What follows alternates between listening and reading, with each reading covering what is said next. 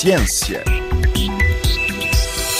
Quais são as consequências da presença de plásticos de grandes dimensões nos rios e ribeiros? Verónica Ferreira, investigadora da Faculdade de Ciências e Tecnologia da Universidade de Coimbra, debruçou-se sobre o tema e concluiu que, afinal, há quem se consiga adaptar e até tirar partido da presença dos plásticos. Eh, o estudo concluiu que a poluição dos rios por plásticos de grandes dimensões, os chamados macroplásticos, aqueles que se conseguem ver facilmente ao olho nu, tem efeitos negativos nos invertebrados aquáticos. Invertebrados aquáticos, aqueles organismos que vivem no fundo do rio, associados às areias e à vegetação aquática. No entanto, nem todos estes organismos são negativamente afetados. Aparentemente, o grupo dos raspadores aqueles que raspam as superfícies aquáticas, normalmente as superfícies das pedras, as superfícies das folhas, para retirarem aquela camada de algas das quais se alimentam, estes raspadores conseguem também raspar a superfície dos plásticos, onde também se desenvolve um, esta camada de algas das quais eles uh, se alimentam. E por isso parecem não ser muito uh, negativamente afetados pela presença destes plásticos, uh, se na sua superfície continuar a desenvolver-se esta camada de alga que lhes serve de alimento. Mas todos os outros grupos estão realmente negativamente afetados. Os predadores, os organismos que se alimentam de detritos vegetais, todos os outros grupos efetivamente sofrem um impacto negativo pela presença destes plásticos no ambiente. Mas de uma forma geral não podemos esperar que estes raspadores, entre aspas, limpem os riachos, por exemplo, dos plásticos que lá estão. Não. Não, não, não. Isso, isso não vai acontecer porque eles efetivamente só usam os plásticos como uma superfície eles não, não consomem os plásticos, os plásticos não, não, não têm características nutritivas para qualquer organismo aquático, eles simplesmente usam o plástico como uma superfície onde, devido ao desenvolvimento das algas, e as algas desenvolvem-se em qualquer superfície aquática, uma vez os plásticos entrem na água, também eles são colonizados por algas e desenvolve-se à sua superfície uma camada de algas que serve de alimento a estes raspadores. Simplesmente estes raspadores vão ter como que uma superfície adicional onde se alimentam alimentar, mas não vão eles próprios alimentar-se de plásticos, nem levar a uma degradação muito, muito intensa de plásticos. De qualquer maneira, foi muito interessante porque se assumia que os plásticos teriam sempre um efeito negativo, por serem um, um, elemento completamente externo ao ecossistema, ao qual os organismos não estão adaptados e, e do qual não podem tirar muito proveito. No entanto, este grupo particular, como raspa as superfícies, os plásticos fornecendo uma superfície adicional para o desenvolvimento das algas, deste ponto de vista, não parece afetar muito este grupo de organismos. No entanto, não podemos realmente esquecer todos os outros efeitos que, esta presença de macroplásticos pode ter, porque os macroplásticos têm componentes químicos, como aditivos, eh, substâncias que são eh, adicionadas durante o processo de fabrico para conferir aos plásticos determinadas características que quando na água podem ser libertados, que depois podem eh, levar a, efeitos nefastos em toda uh, a vida aquática, porque são uh, químicos que muitas vezes interferem com o funcionamento hormonal dos organismos, por exemplo.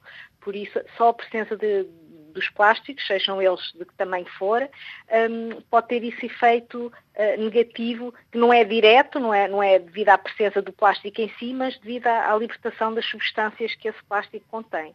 De que forma é que esta notícia que os raspadores tirem efeitos positivos desta poluição pode ser benéfica para uh, todos os outros e para os próprios raspadores? Bem, isso poderá ser respondido com estudos realmente uh, empíricos no laboratório, no campo, que se tem que fazer para avaliar realmente de que maneira é que estes raspadores podem tirar proveito para além de consumirem as algas que se desenvolvem à superfície dos plásticos.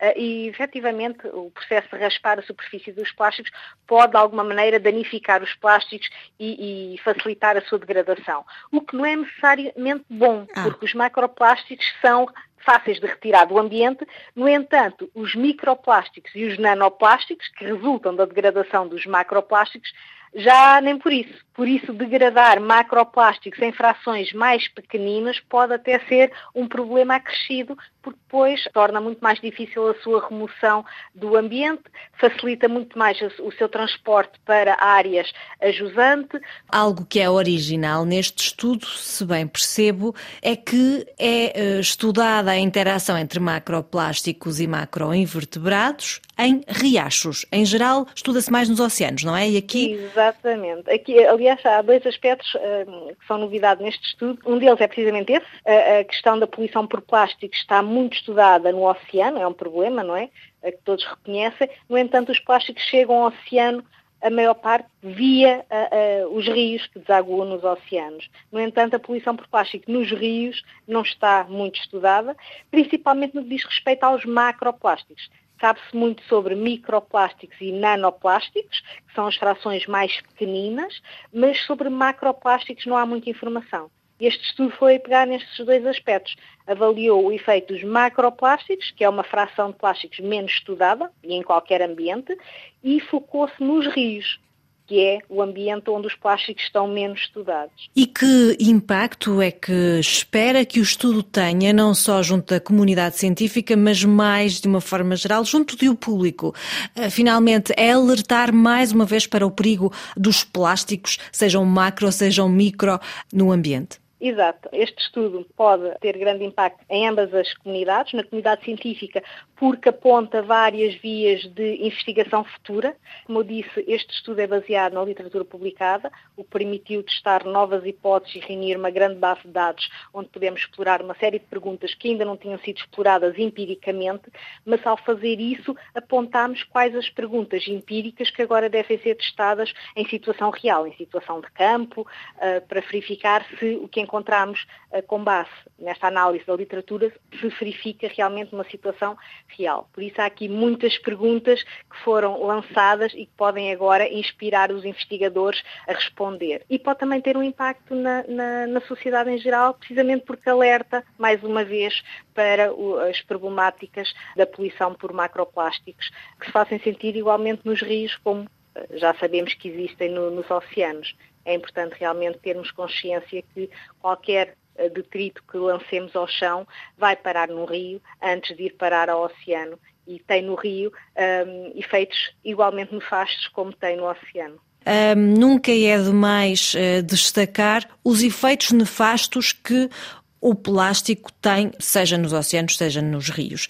Eh, justamente, você que estudou o caso nos rios e nos, nos ribeiros, nos riachos, quais são os efeitos desta poluição por macroplásticos nos rios e nos ribeiros, de que tão pouco se fala, finalmente? Exato. Uh, os efeitos são a vários níveis, nomeadamente o macroplástico em si, como estrutura, tem efeitos negativos porque, ao, ao, ser introduzido no ambiente, pode até criar ali alguma diversidade estrutural, é uma nova estrutura que aparece ali no ambiente e pode contribuir para diversificar uh, as estruturas que existem no ambiente, no entanto, não pode de todo ser usado como fonte alimentar. Por isso é que ele tem efeitos negativos em todos os grupos de organismos, porque os organismos, por exemplo, que se alimentam de detritos vegetais, de folhas, de ramos, não conseguem tirar proveito do plástico. O plástico não serve como fonte de alimento. No máximo vai servir como um local de refúgio, porque é uma estrutura que é ali adicionada ao, ao ambiente mas não funciona como, como fonte de alimento de todo. Uh, depois tem muitos componentes químicos que são adicionados durante o processo de fabrico, mas que, quando o plástico é, é submergido em água, acabam por ser libertados. Componentes químicos estes que vão afetar o funcionamento hormonal dos organismos aquáticos, por exemplo, ou que vão exercer toxicidade nos organismos aquáticos. Eu diria que são estes os dois grandes uh, efeitos negativos. Não serve de alimento, não pode ser explorado dessa maneira pelos organismos aquáticos e é uma fonte de poluentes uh, que vai libertando enquanto está dentro de água. Ouvimos as palavras de Verónica Ferreira, investigadora da Faculdade de Ciências e Tecnologia da Universidade de Coimbra, nesta edição do programa Ciência.